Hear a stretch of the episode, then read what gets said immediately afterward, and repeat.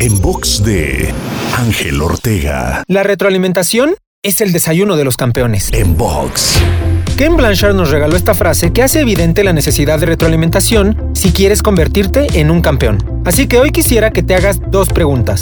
Primero, ¿estás abierto a la retroalimentación? De lo contrario, ¿cómo más puedes crecer? Y segundo, ¿de quién estás recibiendo retroalimentación? ¿Tienes la fortuna de contar con alguien que no solo esté realmente interesado en tu crecimiento, sino que sus principios, valores y objetivos se alinean con los tuyos? Si no es así, busca a alguien que te retroalimente constantemente y que te empuje a vivir un proceso de mejora continua. Te invito a seguirme en Twitter, Facebook, Instagram y TikTok. Me encuentras como arroba Ángel Te Inspira.